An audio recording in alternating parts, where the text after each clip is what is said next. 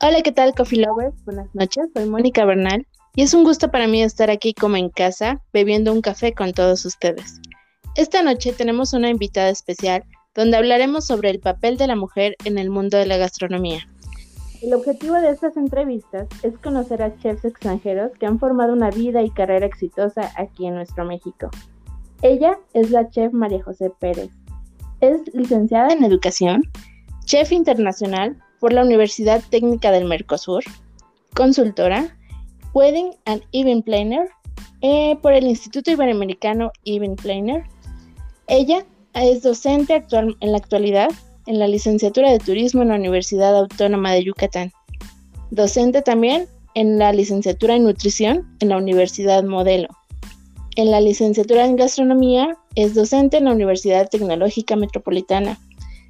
Igual en el Instituto Cocina Más Arte y fue evaluadora del programa Académicos del Sector Privado para la apertura de nuevas ofertas educativas por la Secretaría de Educación Superior. Ha trabajado también en la Universidad Aliat como docente en la Universidad Mesoamericana de San Agustín y en la Escuela Internacional de Chef. Sin duda, cuenta también con muchos cursos y muchos más talentos. Sin duda, el ejemplo de una mujer preparada que ha luchado por sus sueños en otro país. Doy la bienvenida a María José. Bienvenida, chef. Hola, muy buenas noches, Mónica. Muchísimas gracias por permitirme estar aquí y compartir un ratito pues con los escuchas de este programa, pues un poco de, mi vida más que nada, ¿no? Muchísimas gracias por esta invitación. muchas gracias a ti por, por aceptarla. Y pues iniciemos con este tema de esta noche, por favor. Creo que a mí y a los coffee lovers que nos escuchan les va a interesar saber de qué país eres originaria, primero que nada. Platícanos, por favor. Bueno, yo vengo de Uruguay, soy originaria de Uruguay. Eh, precisamente de la capital, Montevideo, y llegué a México en el año 2003, un 15 de febrero del año 2003, y desde entonces pues por acá andamos. Mm, perfecto. Yo creo que ya tienes bastante tiempo ya de, de querer aquí a nuestro México. Sí, ya unos años. Llegué cuando tenía 17 años, actualmente tengo 37, o sea que ya tengo 20 años acá. Sí, bastante. ¿Nos puedes compartir qué fue lo que te trajo a México, en concreto a Mérida, Yucatán? ¿Esa fue tu primera opción de llegar aquí a México?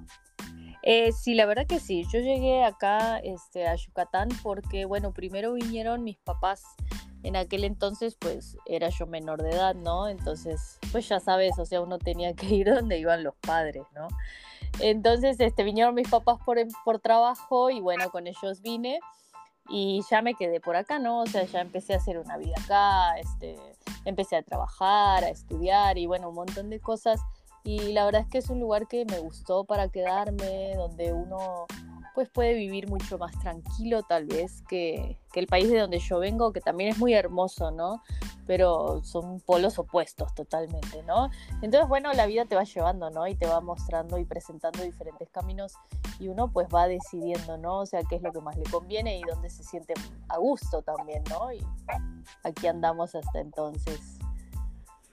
Y platícanos un poco más de, de esta vida que llevas en Mérida, Yucatán.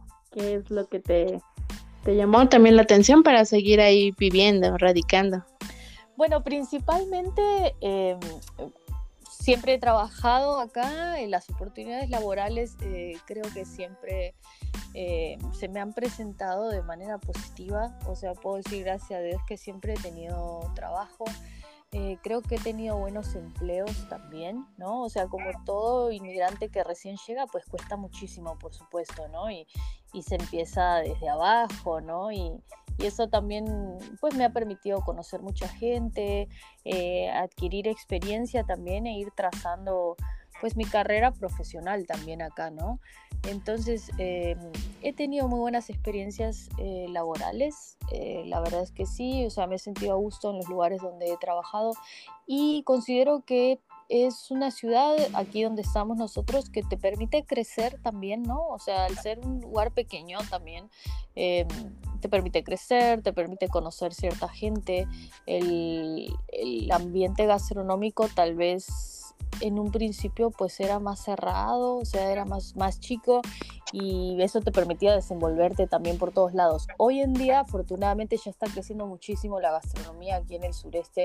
Las oportunidades ya son mucho más eh, fluidas que antes también, ¿no? O sea, eh, ya tenemos... Em, un montón de personas que gustan de venir a, probar lo que se hace por aquí, por estos lados en cuanto a gastronomía. Y en mi caso que me dedico al sector educativo, pues la verdad es que es un ramo que también ha crecido bastante, ¿no? Que de repente antes había una escuela de cocina y hoy ya hay un montón, ¿no? Entonces eso obviamente laboralmente pues también nos ha beneficiado a los que nos dedicamos a esta parte de la educación.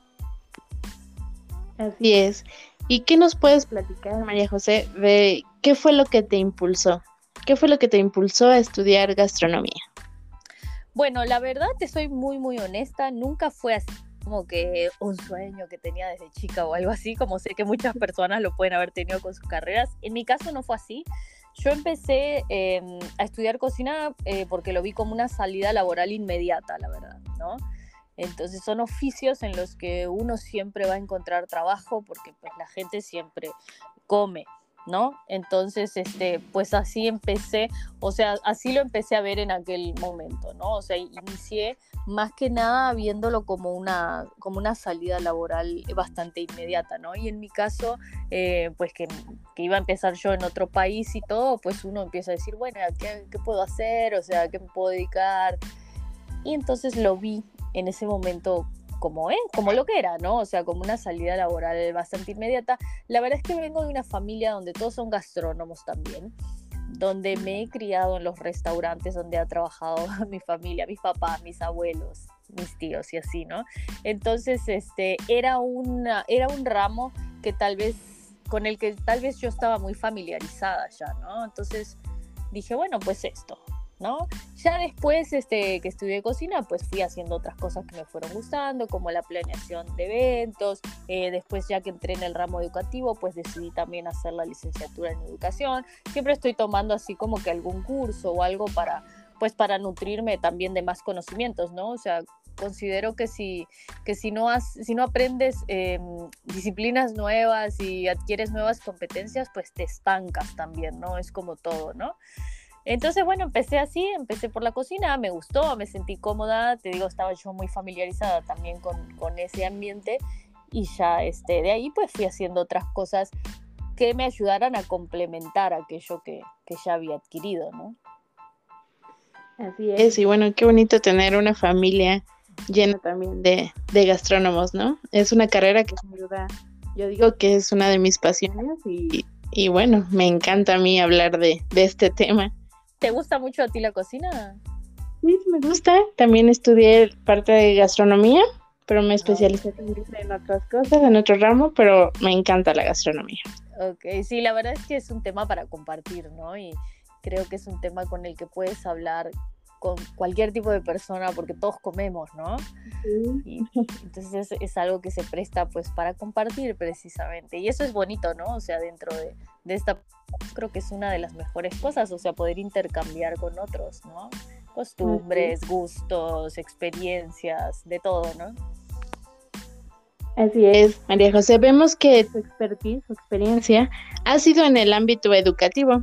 ¿En qué crees que tus estudios en gastronomía hayan aportado herramientas para la realización de tu trabajo cotidiano? ¿Me repites la pregunta, por favor? ¿En qué creo yo? ¿Cómo? ¿En qué crees tú que tus estudios en gastronomía hayan aportado esas herramientas para lo que estás haciendo ahorita en tu trabajo cotidiano?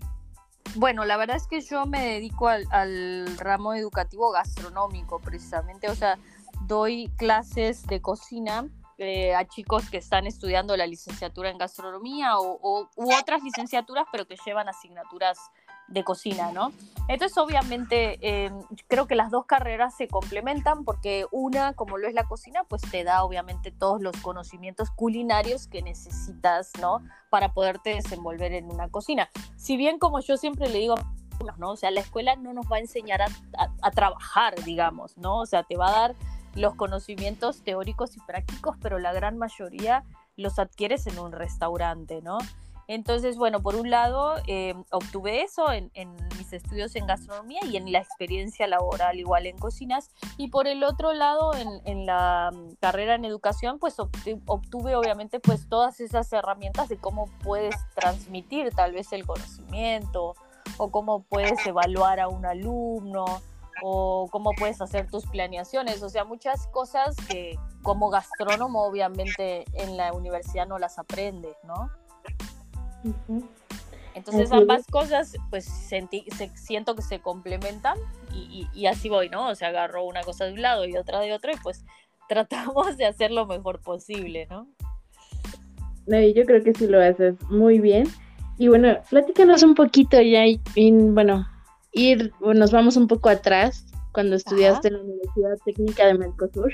Ajá. ¿Es, ¿Eso es lo mismo o es equivalente a una licenciatura aquí en México? Eh, sí, eh, a ver, ¿cómo te explico? Eh, si lo pensamos desde el lado de las asignaturas o el tiempo en el que uno estudia, sí. Lo que sucede es que en Sudamérica, pues no hay licenciaturas en, en lo que son oficios, ¿no? Como lo puede ser la gastronomía en este caso, ¿no? Sino que son tomados más bien como, como oficios, pero sí llevamos tal vez las mismas asignaturas y estudiamos el mismo, lapso de tiempo y todo. Entonces, cuando tú haces tus equivalencias aquí, pues sí, básicamente equivalen a lo mismo. La única diferencia, la verdad que tienen entre los planes de estudio es que allá existen las prácticas profesionales, al igual que en México, pero allá en gastronomía no hay el servicio social como lo hay aquí, ¿no?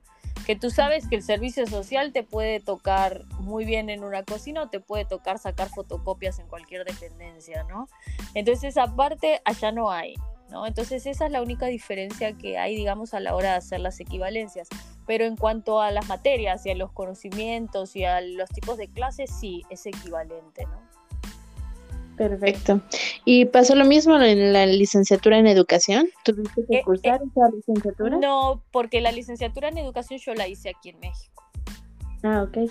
Sí, entonces digamos que tengo estudios en el extranjero y tengo estudios aquí en México, ¿no? Esa licenciatura la hice acá, la verdad es que creo que es de las mejores decisiones que he tomado en mi vida, realizar esa licenciatura, porque me pareció una cosa súper hermosa, súper bonita, y fíjate que la hice en una modalidad ejecutiva, ¿ok? Porque obviamente pues trabajo y todo, y muchas veces puede suceder de que uno puede tener un poquito de desconfianza y dice, mmm, ejecutiva, a lo mejor es muy intensiva, uno no aprende igual. Créeme que fue la cosa, o sea, más hermosa que, he podido hacer, yo creo. Aprendí un montón, em, tuve maestros buenísimos, la verdad, y lo súper recomiendo para aquellos que se dedican al sector educativo en la gastronomía, que se avienten a hacer una licenciatura en gastronomía. Muchas veces tenemos así como que, ay, licenciatura, es como que sienten que es volver hacia atrás, ¿no? Y yo opino que es todo lo contrario, o sea, es súper enriquecedor estudiar siempre. Yo creo que si por mí fuera siempre estaría estudiando algo, ¿no? Así como me platicas, yo creo que lo traes ya en la sangre, esa forma de, dar, ¿no? De dar de tu, experiencia, darla a conocer, compartirla. Y eso es realmente una, una característica que tienen pues los docentes, los que están bien preparados para, para seguir compartiendo todos esos conocimientos y que realmente un estudiante los capte y podamos decir, ay, qué buen maestro tenga, ¿no? sí, puede ser, sí. Bueno, Coffee Lovers, quiero comentarles que la chef María José también es wedding planner. Y cuéntanos por qué, por qué estudiar esta especialidad. Bueno, eh, fíjate que eh, cuando yo me decidí por eso, que fue ya hace unos años atrás, estaba yo ya viviendo aquí, por supuesto, y em, iba a hacer yo en ese momento un viaje a Sudamérica, iba a ir a Uruguay y Argentina, y dije, bueno, pues quiero ir, pero quiero aprovechar a hacer algo ya que voy por allá, ¿no? Y me gustaba mucho eso, ¿no? Que si los banquetes, que si las bodas y todo, y aquí en, en Mérida como que está un poquito en auge esa parte de los planeadores de bodas y no sé qué. Y bueno, busqué en ese momento este, dónde podía estudiarme algo de eso y me decidí por el Instituto Iberoamericano Event Planner, que es el instituto de Ana Laura Morales, una de las mejores planeadoras de bodas y eventos que tiene Latinoamérica. Y bueno, me fui a estudiar allá eso y también, o sea, precioso. La verdad es que es una carrera teórico y práctica muy, muy padre, o sea, súper enriquecedora también, porque obviamente pues te brinda herramientas que tal vez no, no sabías que deberías adquirir cuando planeas un evento, ¿no? O sea, me, me sorprendí, la verdad, ya en ese momento.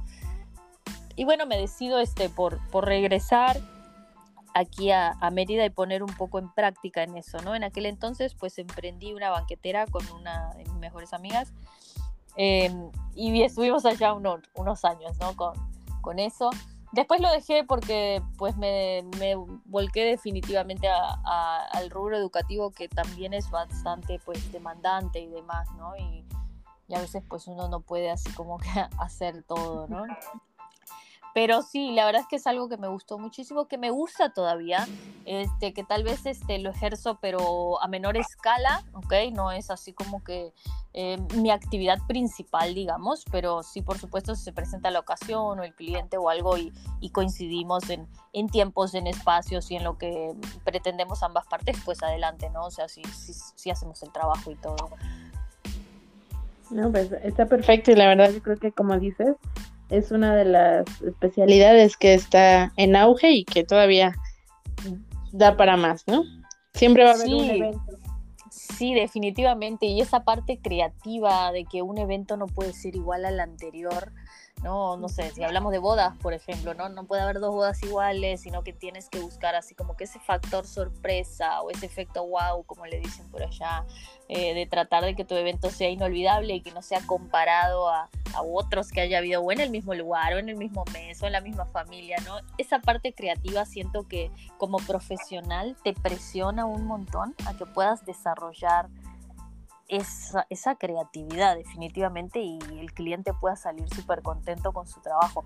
Eso me gusta mucho, ¿no? O sea, como que esa parte. Que es difícil, sí, ¿no? O sea, y está bueno también la presión de que te tengas que acoplar a presupuestos, no sé, un montón de cosas, ¿no? O sea, cuando una novia, por ejemplo, contrata un, un wedding planner es porque realmente no quiere tener todo ese estrés encima, ¿no? Y ese estrés obviamente es pasado automáticamente al planeador de esa boda y cómo manejarlo, cómo tener tranquilo al cliente durante toda esa planeación, durante el evento, o sea, hacer que lo disfruten. Porque mucha gente dice, ay, tú ni vas a disfrutar tu boda, ¿no? Porque estás pendiente de todos los detalles y demás no está muy, no está muy padre eso, ¿no? Entonces, eh, esa parte también de como planeador, pues hacer que los novios, en este caso si hablamos de bodas, puedan disfrutar su evento, pues también te presiona obviamente a, que tengas un timing exacto, a que puedas manejar cualquier tipo de imprevisto que pueda surgir, porque créeme que en un evento puede pasar de todo. ¿no? Y, y, tú, tú como planeador tienes que estar preparado a cómo resolverlo, ¿no? Se pueden dar miles de situaciones, no lo sé. No llegó el novio, no llegó la banquetera, se fue la luz, empezó a llover y no rentamos carpas, no sé, muchas cosas, ¿no? Entonces sí es un trabajo que, que te llena muchísimo de experiencia, siento yo, ya sabes, y que te ayuda a, a organizarte, digo, de otra manera, ¿no? Porque digo, imagínate, si tienes que organizar eventos para personas ajenas, tu vida tiene que ser muy organizada para que lo puedas hacer también, ¿no? Sí, es, es, algo padre, o sea, a mí me gustó mucho. ¿Y cómo le haces para, para tener tan organizada tu vida? bueno, mira, eh, la verdad es que yo soy la típica persona que siempre está todo el día corriendo de allá para acá. Eh, trabajo en más de un lugar, ¿ok? Ahora actualmente estoy trabajando en cuatro lugares diferentes durante la semana. Entonces, eh, pues no me queda de otra, ¿no? Obviamente que organizarme, que saber cada día, tal día debo estar a tal hora en tal lado y saliendo de ahí me voy a tal otro y saliendo vengo acá. Tengo una hija de seis años que también tengo que, que atenderla y, y, todo, ¿no? Y ver, obviamente, pues las cosas normales que vemos las mamás de los hijos, ¿no?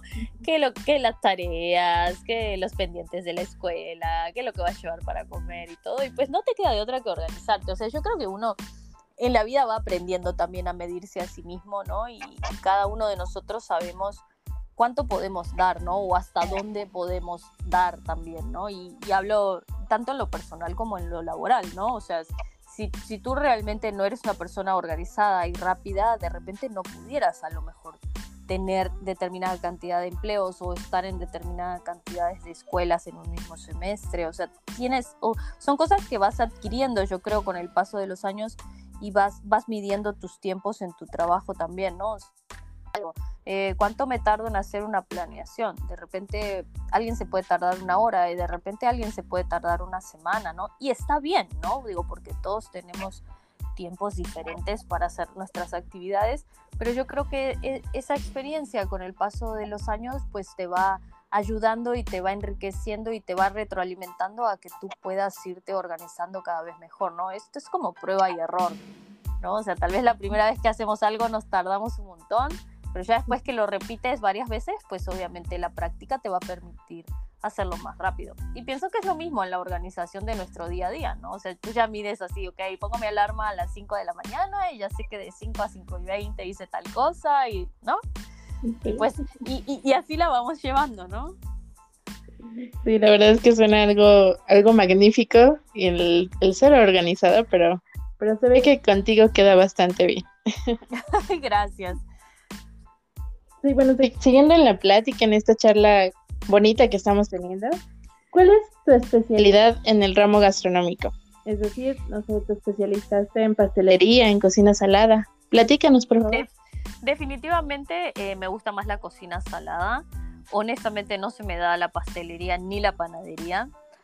Eh, me gusta mucho más la cocina salada.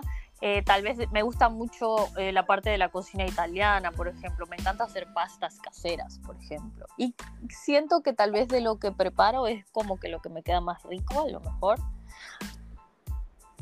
Pero sí, me gusta más la cocina salada. Perfecto. Y fíjate que tengo, tengo pasteleros y panaderos en casa. Mi papá es panadero, por ejemplo. Pero no, no, le, no le heredé ese talento. Bueno, pero yo creo que has de tener ahí un poquito de, él. A lo mejor. Platícanos ahora que ya nos dijiste que tu especialidad es en la cocina salada. ¿Qué es lo que encuentras tú como un contraste o coincidencia entre la gastronomía mexicana y la gastronomía de Uruguay? La verdad es que son cocinas totalmente diferentes.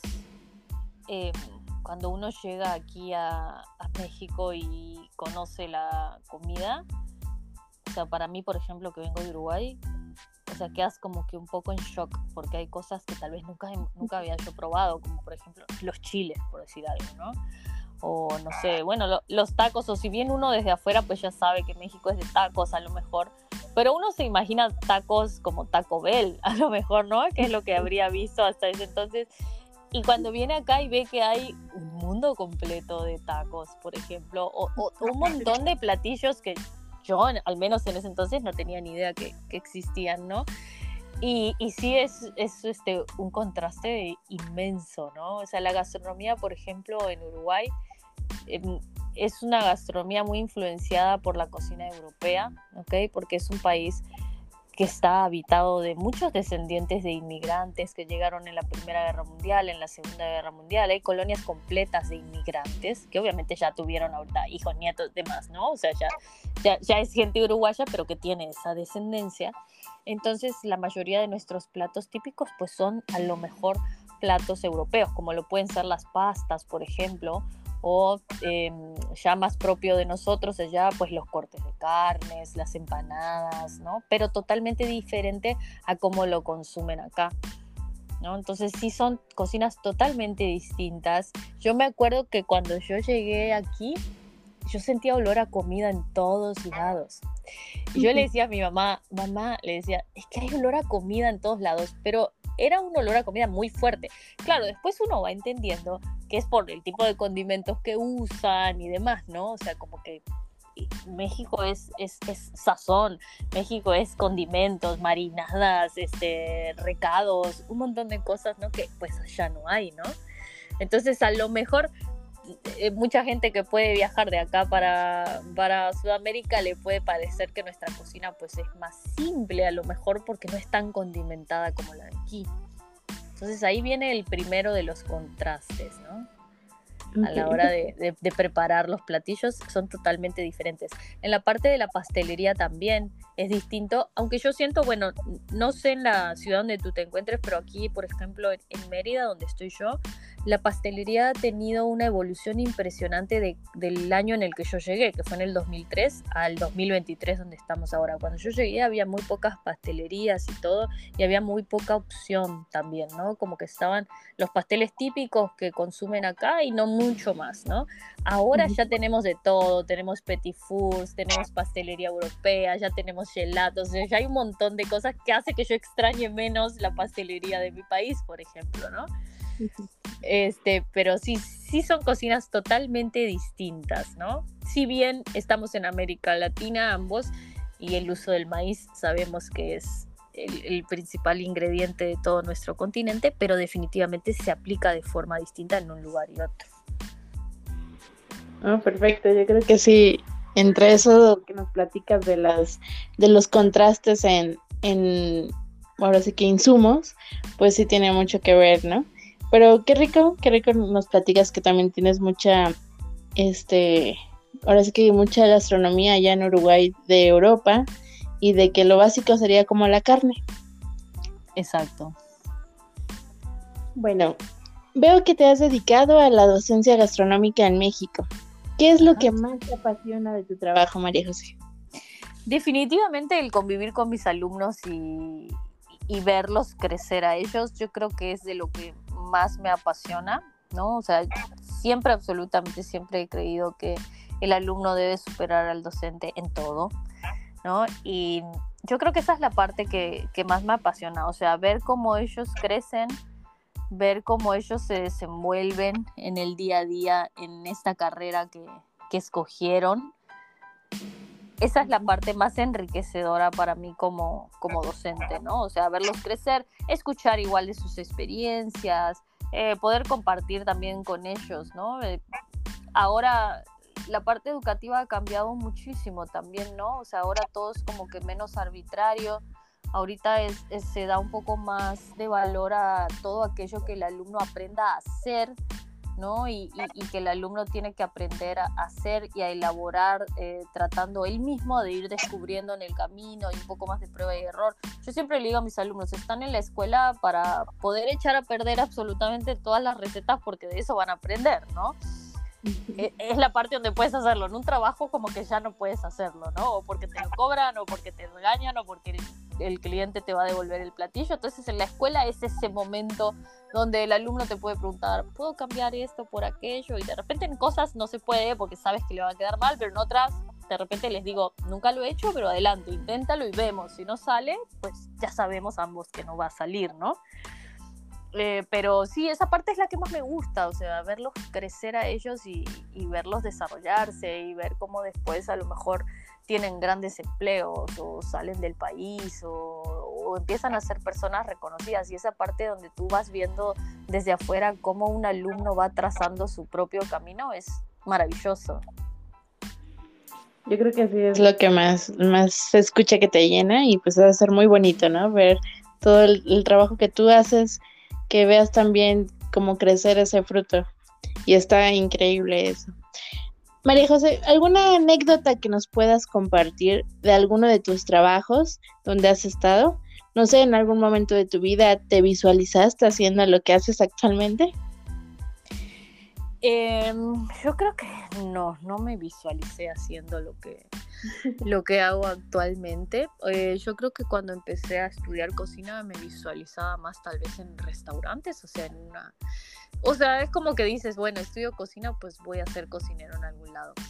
Y sí, o sea, en algún momento lo, lo fui y si lo tengo que hacer actualmente también lo hago, pero yo creo que no me visualizaba en el, en el ramo educativo. Em, mi experiencia en restaurantes ha sido buena también, o sea, he aprendido un montón de eso. Me ha ido bien, me ha ido mal también, tanto como empleada como emprendiendo también, eh, pero son cosas que, que, se aprenden, ¿no? O sea, puedo tener, yo creo que miles de, de, anécdotas. Em, yo creo que la mejor eh, de todas es que em, en uno de los restaurantes donde trabajé, aquí en la ciudad de Mérida, eh, que me metí precisamente a trabajar a ese restaurante porque las mañanas trabajaba en una escuela y decía, bueno, pues ¿qué hago en las tardes? Necesito hacer algo productivo, decía yo, que me, que me ayude a, a, crecer más en, este, en esta carrera también. Y dije, bueno, pues voy a entrar en ese restaurante y entré en aquel momento, en el año 2006, en un restaurante. Y en ese restaurante pues conocí al papá de mi hija, quien es actualmente mi, mi esposo. Él era jefe de barra, yo era jefe de cocina. es una historia medio cursi, a lo mejor, ¿no? Pero me acuerdo que en ese restaurante pues había radios, ¿no? Entonces te comunicabas como que con salón, así de, ay, hay gente, ya vino tal mesa, ya llegó tal reservación, o ya sabes, ¿no? Así como que había comunicación. Pues él tenía una radio yo tenía otra. No nos conocíamos porque era muy grande el restaurante, o sea, nada más así como que de lejitos, ah, pues ya llegó el jefe de barra del piso de arriba y pues así nos fuimos conociendo y pues aquí estamos, este, 17 años después, ¿no? sí, entonces, este, pues sí, o sea, son, son, son historias que te van marcando la vida y que también te van trazando el camino. Yo creo que también ese es uno de los motivos por los cuales, pues yo decidí también radicar acá, ¿no? Mm, pues yo creo que ya te, enamoraste y te, te quedaste. qué bonito, qué bonita anécdota. Muchas gracias por compartirla. Y yo creo que sí, como tú dices, es un momento de la vida en la que pues lo disfrutas y qué bueno que, continúen así más años juntas. Ay, gracias. Algo que nos falte o que le puedas decir a todos nuestros coffee lovers que nos están escuchando, que creas que debamos saber sobre la chef María José para conocerte mejor. Eh, bueno, no, la verdad es que estoy muy agradecida que me hayan este, invitado a, a, compartir un poco de esto. Cuando me llegó la invitación, en un principio decían, no, pues este, personas muy exitosas en México y yo dije, ay, ¿por qué estoy yo en esta lista, no?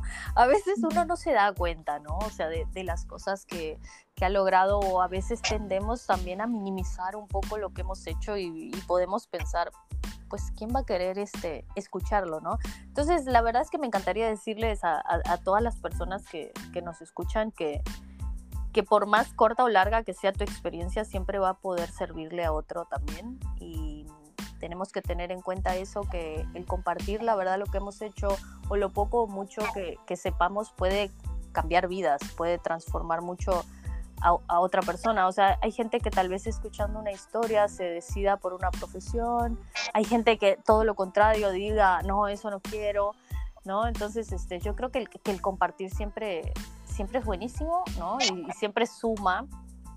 Entonces, eh, pues eso me gustaría decirles a todos que, que compartan lo mucho o poco que saben, que no seamos egoístas con el conocimiento, que nos alegremos por el crecimiento de los demás y que, y que, y que aprendamos también a valorar nuestro trabajo, ¿no? Porque como te decía, o sea, muchas veces decimos, ay, mm, me falta, me falta, me falta, pero tenemos que, que, verlo desde el otro lado, todo lo que hemos logrado. Eh, cada quien sabe su esfuerzo, pero yo creo que que eso es lo principal. O sea, cuando tú valoras tu trabajo, realmente puedes conseguir y, conquistar lo que te propongas, ¿no? Entonces, serían mis palabras para los escuchas de este programa. No, pues muchas gracias y yo estoy, la verdad, muchísimas gracias por que hayas aceptado esta invitación. Sin duda sabemos que has tenido una carrera exitosa aquí en México y por eso también quisimos hacerte la invitación para que nos compartieras a nosotros, a todos los que nos escuchan, que tratamos de llevar estas historias a, esas personas, a esas personas que les apasiona el mundo de la gastronomía, el mundo del chocolate, el mundo del café, que es lo que más nos gusta, el mundo del vino también, en donde, así como tú lo, lo comentas y lo dijiste perfectamente, estos pequeños programas, espero que lleguen a esas personas, ¿no? Para que sea una fuente de inspiración, una fuente de motivación también. Y muchísimas gracias también por, pues ahora sí que por platicarnos un, ratito de tu vida, de tu experiencia laboral y, de todo tu, profesionalismo aquí en México, María José. No, muchas gracias a ti, Mónica. Muchas gracias por esto. Oh, perdón, Tengo una frase que, que tú la mencionas. Es, esta dice así. La única forma de hacer un gran trabajo es amar lo que haces, de Steve Jobs. Eso tú lo publicaste en tu, en tu currículum. En mi currículum, sí. La verdad. Estoy a favor de esa frase, pero ¿qué nos puedes decir más allá? ¿Qué es lo que te dio por ponerla ahí? Eh, la verdad es que la puse primero que nada porque, bueno, eh, considero que un currículum es muy importante, ¿no? O sea, un currículum debe de, básicamente, debe de conquistar a quien lo lee y que esa persona quiera saber más de ti, ¿no? Entonces, me parece bueno no solo poner la información, lo que sabemos hacer, sino poner un poquito allá algo, una pista o algo que deje ver al otro cómo piensas o qué vibra tienes también, ¿no? Porque muchas veces eh, una frasecita ya puede cambiar mucho la perspectiva de una persona, ¿no? O sea, a lo mejor em, tu currículum tiene menos información, pero tienes allá, no sé, voy a poner un ejemplo, ¿no? Una frase que diga algo así como que te, te interesa crecer o te interesa aprender o te gusta compartir o lo que sea, y eso te puede abrir muchas puertas y cerrar otras también, ¿no? Entonces yo decidí buscar eh, una frase que me identificara o con la que yo me identificara, ¿no? O sea, que tuviera un poco que ver con mi ideología y ponerla ya como una carta de presentación, o sea, buscar una frase pequeña que diga más o menos cómo somos, ¿no? O sea, quién soy y pienso así. Y pues esa frase me, me gustó mucho, ¿no? Porque definitivamente creo que si haces algo que no te gusta, que no te apasiona, pues eso se va a ver también en los resultados, ¿no? Así es, y, y resultados del día a día, ¿no? Del, yo creo que con, con, esa felicidad, ¿no? Con, yo creo que al hacer lo que nos gusta hacer, lo que nos apasiona, ni siquiera lo vamos a ver como un trabajo, sino va a ser como algo maravilloso, algo muy bonito. Exactamente. Pues ya para terminar, muchísimas gracias. Este increíble capítulo de nuestro podcast. ¿Nos puedes compartir tus redes sociales para que podamos este, pues, buscarte, saber más de ti, ver este, toda tu información, por favor? Claro que sí. Estoy en Facebook como María José Pérez Gómez y estoy en Instagram como coqui-uy, uy con Y y coqui con Q en la, en la segunda. Em, allí me pueden encontrar en, en, Instagram y en Facebook. Pues perfecto, Chef María José, muchísimas gracias por estar esta noche con todos nosotros. Queremos hacer más grande la comunidad de nuestra sociedad, pues uniendo estas grandes pasiones de café y gastronomía, y en esta ocasión con una chef extranjera. Y también muchas gracias por aceptar esta invitación y compartirnos parte de toda tu experiencia, chef. Muchas gracias. Gracias a ti, Mónica. Buenas noches para todos. Coffee Lovers, se ha terminado nuestro episodio de esta noche. No sin antes agradecer a nuestro director de contenido, Daniel Vadillo. Mil gracias, Dani. Un abrazo. Y a ti y a todos ustedes, Coffee Lovers, gracias por escucharnos. Es un gusto para, para mí realizar estos podcasts para seguir aprendiendo juntos sobre estas grandes pasiones. Compartamos por favor el canal de The Secret Café 31 Society. Ya saben, estamos en Spotify, también en Instagram y en Facebook. Hagamos más grande la mejor sociedad de café en México. The Secret Café 31 Society. Soy Mónica Bernal y es un gusto para mí compartir como siempre un buen café y una excelente charla con todos ustedes, Coffee Lovers. Les mando un fuerte abrazo, que pasen una bonita noche y un excelente fin de semana. Bye bye.